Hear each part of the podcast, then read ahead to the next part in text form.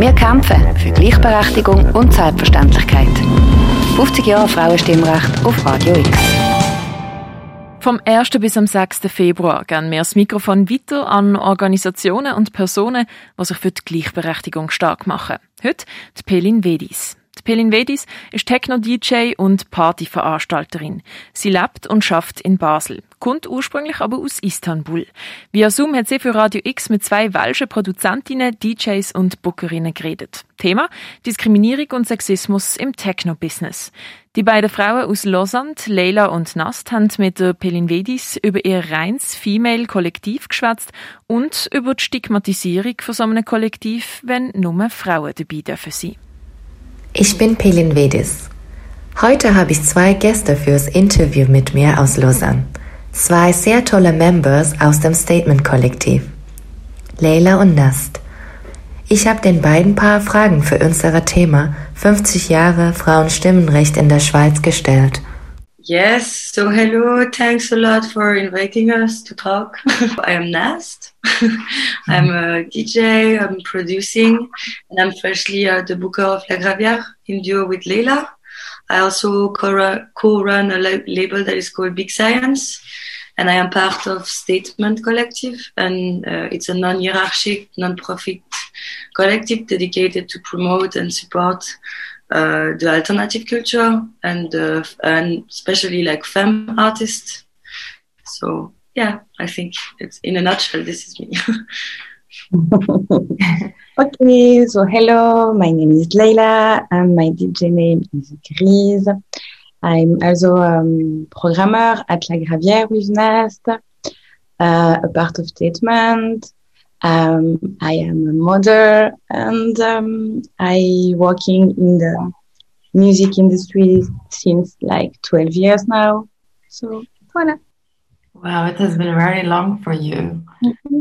Yes, so yeah. I can imagine that you you experienced a lot of things. You saw a lot of changes and developments in the scene. And regarding to that, I would like to ask about your statement collective. Like, where was this found and how you two joined, or were you one of the founders as well? No, we didn't found it. Uh, it's a collective that was formed by Tanua and La Boheme, and I was asked by Tanua to join it, and um, it was it's been three years now. Yes, four. four years yeah. And uh, it's been a little bit changing and growing and now we have uh, seven super super talented women inside that i'm really proud to call my sister. So it's very cool so it's a female or female identifying um, artists mainly right? Yes. So cool it was very funny actually when we founded it it was like there was such a big not drama but scandal because we were like an only female collective. Everyone was talking about it because it was like i don't know like so crazy for the scene that like women decide to be only with women. But i mean mm-hmm. it's always happening with guys collective. Nobody is asking anything about it. But i really remember clearly that it was making like such a scandal because we were only women which was cool for us because we had attention but it was kind yeah. of crazy see how people react to like women getting together to play music I think people were like uh, confused, a little scared. I think also somehow. I think some people were also saying that we were super like extremists, to not want to have any more uh, anything. Uh, not men and uh, mm-hmm. that we were like super strict and we were like uh, directly uh, cataloged as super political and super feminist. And I, I mean, I mean, of, of, course, I think we all have very uh, strong opinions, but I don't think the founding of the collective was at all uh, aimed to be like a mm-hmm. feminist power politic mm-hmm. move. It was just that we are women and we wanted to support each other and play together. I think it's difficult to feel legitimate when you're a woman and to start to play in this man's world. I mean, I, like Leila said, when I started, there was also not so much women around me that I could identify with. I remember one time uh, someone asked me like, "Yeah, can you give me like uh, three female artists that really influenced you when you were young?" And I find myself not knowing what to answer because I realized I only listened to men actually playing mm-hmm. when I was like starting to go out and going in clubs. And actually i realized oh fuck. I actually like just listen main like really only to men. And i think this changed a lot because there is way more faces now where you can identify it. And i'm very proud of this. Mm-hmm. i think that it makes it more easy as a as a woman to like feel you can you can do it too. And that it's not yeah. like only a guy man word. But mm-hmm. uh, i think there is still works to do. Like we have to to keep on being really present and keep on i think talking about it until we don't need to talk about it i hope exactly. one day yeah, I think uh, also, you know, the scene is not only the DJ, it's a lot of programmer, it's a lot of some engineer and a lot of other work. Yeah. And it's super important that they also have a woman in the programmation or in all the other jobs because yes. I think uh, is not only to put the female into the visual space, but also in the other work in the sun is super important.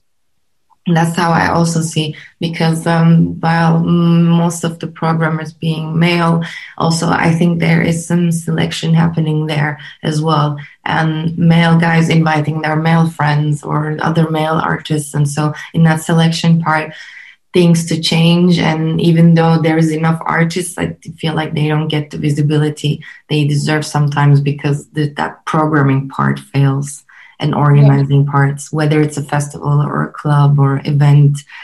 And also, as you say, like there's a light technician, sound technician. There are so many jobs, and and females tend to be put on where you can see them, yeah, like on the bar, on the entry, or as a as an artist to invite and but also a lot of background work would be would be my wish for the future to see more women involved in in, in any world in electronic music. Yes and i wanted to share about one experience and also being speaking out about such topics is really important. It doesn't still year 2021 but we have so much to progress still. And what happened to me just a couple of weeks ago on the internet page where I was commenting because loud through the lockdown. And so uh, a lot of collectives started to organize master classes through internet where you can just pay a fee and join to some artists um, workshops where they talk about their producing and their own uh, knowledge to other people and i came across the page it was getting quite known and they had 10 to 12 master classes done and they haven't yet invited a single female producer into their mm. classes so i commented on one of their pictures just saying okay great your program looks amazing but i think in this year 2021 i would like to see more female involvement and through that you need some work to do and some reflecting on the job you do and that was the comment i left I just had this like um, inside feeling that I, I do a screenshot of this to remember. And after I did that, five minutes later, my comment was deleted and my account was blocked by the by this group of people. So of course i got really furious and I was like we need to talk about this. I made a story post about saying my comment here's the picture here's what i wrote and these people blocked me and they deleted my comments. I invited people to just like talk about it comment share we need to get this out. I received a lot of support but to this day they still didn't unblock me. They didn't apologize. They my comment is still deleted. And it's like it still shows me also how much repression is there or, or how much some people don't want to deal with mm. um, the problematic behavior they have. And then they of course stand out and say but no we're not sexist or we're not um, we're also giving enough space to females. Look at our previous events. We invited two girls last year. And you're like oh wow great job. But um, yeah so this this i find also really really important that more and more people should speak out. Yeah. Yeah i live in experience in experience um same like you like maybe two or three weeks ago they have like a small collective uh, from geneva and lausanne asked to producer but you know in french i don't know to, sure to explain that but we don't say producer they have um, a female name for producer, we say producteur or productrice. Yeah. And then only ask for producteur. And I just write a comment to the story and say, and what about the productrice and every other gender that they want to, um, to maybe send you a, a production? Yes. And they say, um, they said just an answer like, uh, this is not the question. Everybody can come and, and explain to this guy that it's super important to write and be inclusive all the time because for women it's super difficult to feel um, uh, legitimate, or you say uh, nice yeah. in English? Legitimate. Legitimate. Sometimes it's super important to write that uh, it's open for everybody. Exactly. And uh, they just never answer me again, and I and they restart this story to ask for producteur. Maybe they didn't even change their way of writing. No, no. Um, I was like, yes, yeah, and they say that I was like mm, feminist that just want to make a scandal for nothing. Yeah, that was very similar to what yeah. they responded yeah. to my comment as well. They didn't respond to me directly, but they made a post about it, and they yeah, okay. they felt attacked. They felt, and that is such a pity because like you don't want to be categorized or you don't want to be just uh, looked at. This is the angry female speaking out, but yeah. when there is a problem, it's it's not it's I'm not speaking out because of my gender. I'm speaking out because where I see a systematic problem. Yeah. Um, yeah. And it's a systematic way of uh, reacting. I have the feeling to be like all the time when you call out about those questions of sexism and like inclusivity in the scene, that often we are called like uh, hysterical or feminist or that we want to make scandal. And like like the issue is not addressed at all. And they use this super emotional side to say that we just want to create problem and that they do everything right. And i think it's super problematic that those kind of it's a lot of time only men collective or like male more, much more male collective that has this really issue to address the problem. Like it's also happening for us a lot now that we are starting to make the bookings. And we start to work uh, mainly with male. And every time we call out about like a sexism remark or like paternalist issue or like stuff that are happening that are very ordinary but that is happening really a lot uh, it's always like uh, you are like a super uh, feminist and too extreme and uh, you look you find problem everywhere. And i think uh, for this needs really to change because like i don't see how we can change the is- issue and really do the work if yeah. like the the first uh, people who needs to make the work don't want to address the issue. Like it's honestly really problematic. And i think it's also having a super emotional tool on woman or any queer femme person that is not represent, represented as them in the scene. I think it's also emotionally very difficult to keep on like calling out when every time you call out you're like being treated as like the crazy feminist extremist. Yes.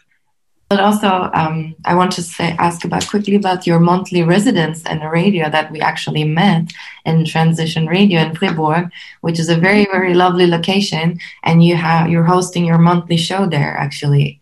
And how did yes. it started? And and you are still continuing. Could you please tell a bit? Uh, yeah, the, the radio show called Ultime Somme it's like angry feminist. So Something like this, like if you are, like. And uh, yeah, uh, every month I um, have one or two guests. That depends. And next one gonna be the 14th February with Pastram. He's like super super um, good DJ from Jimmy uh, Lausanne actually. Yeah. And uh, yeah, I don't know. I think it's all. Voilà. 50 Jahre Frauenstimmrecht. 50 Jahre Frauenstimmrecht. Menschen, die sich stark machen für Gleichberechtigung von allen, egal was für ein Gender.